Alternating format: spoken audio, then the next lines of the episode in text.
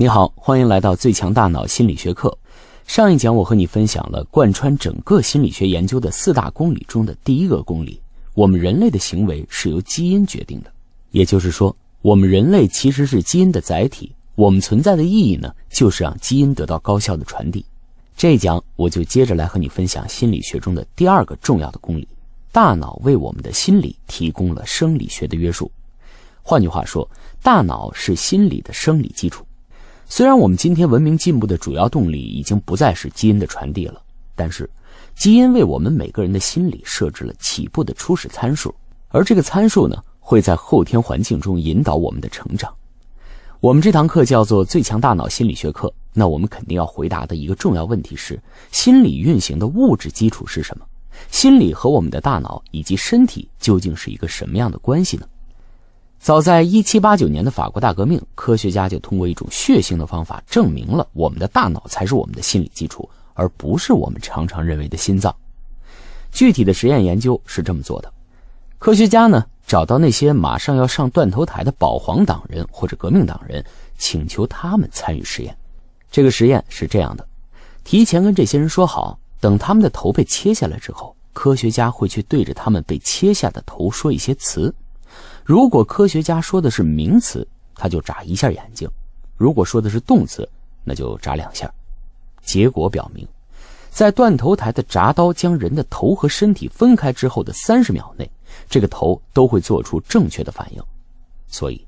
从这个角度上讲，原来武侠小说里描述一个人头被砍下来之后看见了自己的后背，这并非是文学上的夸张。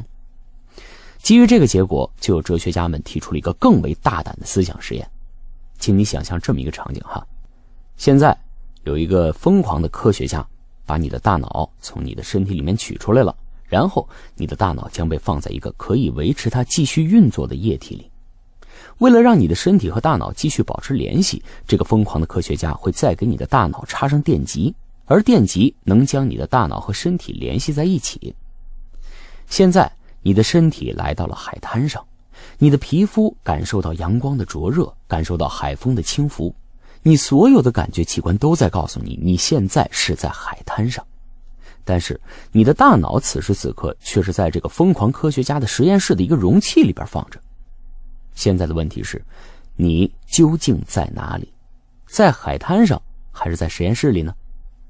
你可能会说，我当然是在海滩上啊。我的感觉器官时刻都在提醒我，我在海滩上，无论是海风还是阳光，都是无比的真实啊。但是，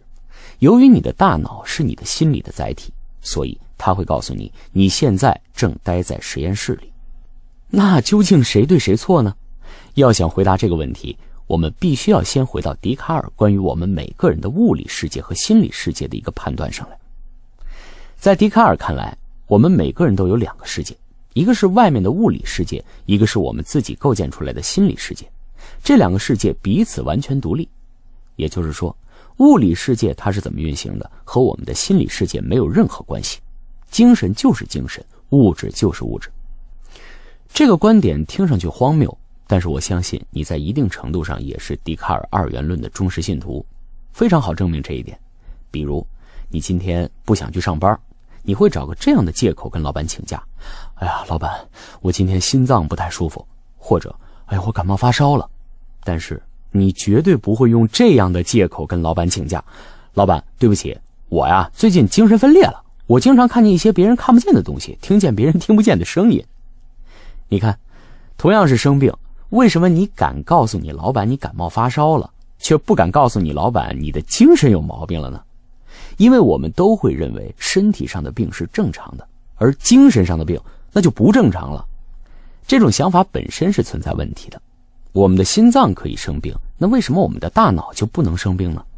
研究者利用功能磁共振脑成像技术扫描了那些患有精神分裂症病人的大脑，发现啊，他们的大脑无论在结构上还是功能上，都与正常人存在显著的差异。换句话说，精神上的病就是我们大脑上的病。不会说有这样的情况，哎，一个人精神上出现了问题，但大脑却是完全正常的。所以，在一方面，笛卡尔是对的，我们的确在两个相对独立的世界，一个是物理世界，一个是心理世界。但是在另外一方面，我们的心理世界并不能够脱离物质而存在，它自始至终受到大脑的约束。可以说，有什么样的大脑，就有什么样的心理。我们的大脑给我们的心理提供了生理学上的约束。回到我们刚刚讲的那个实验，被分开后的我们究竟是算在沙滩上呢，还是在实验室里呢？那从这个角度上讲，你可以在海滩，也可以在实验室，这完全取决于你的大脑究竟如何来分析它接受到的感觉信号，以及它对自身状态的认知。那既然心理与大脑密不可分，大脑可以制约心理。那么，心理是否又可以反过来影响我们的大脑甚至身体呢？有一个理论叫做“形神一体”。所谓“形不乱，则神不乱”。所谓的这个“形”指的是我们的身体，而“神”指的是我们的精神。也就是说，只要身体好，那么精神就会好。如果反过来说，那就是“神不乱，则形不乱”。也就是只要精神好，身体也会健康。为了验证这个假设，我的实验室开展了一个研究。我们就发现，当人越焦虑、越抑郁的时候啊，他的这个身体健康就越差；而当人的正性情绪越多的时候，也就是比较愉快的时候，他的身体会越健康。更重要的是，当一个人越能控制住自己的焦虑、愤怒以及冲动等负性情绪时，他的身体就越健康。为了进一步了解情绪调节能力与身体健康之间的大脑机制，我们利用功能磁共振脑成像技术扫描这些人的大脑。发现了所谓形神一体的核心所在——杏仁核。杏仁核在心理方面是我们情绪调节的中枢，而在生理方面呢，它关联下丘脑垂体肾上腺轴和交感神经肾上腺髓质轴这两条通路。这两个专业的名词你不需要记住，你只要知道这两条通路是跟我们的心血管系统、免疫系统和交感神经系统有着密切的关系的。所以说，当我们调节情绪时，我们其实也是在调节心血管系统和免疫系统等等和我们的身体健康相关的人体系统，这就正好印证了《旧约全书》里所罗门王的一句话：“喜乐的心乃是良药，忧伤的灵使骨枯干。”所以，下一次当你出现一些感冒发烧的前期症状时，你可以试着想一想自己最近有什么压力，有什么让你不愉快的事，然后给自己做一个简单的心理疏导，去除掉压力源，去除掉焦虑。去除掉挫折感，一旦焦虑、抑郁、愤怒等负面的情绪随风而逝，也许你的感冒发烧也会有所缓和。由此你可以看出，我们的心理与大脑是密不可分的，大脑是心理的物质基础，不存在脱离大脑的心理世界。所以，心理学家所关心的心理，不是像哲学家那样研究一个抽象的心理，而是一个心身一体、形神一体的心理。这也是为什么脑科学与心理学联系越来越紧密，并由此诞生了一门新的交叉学科——认知神经科学。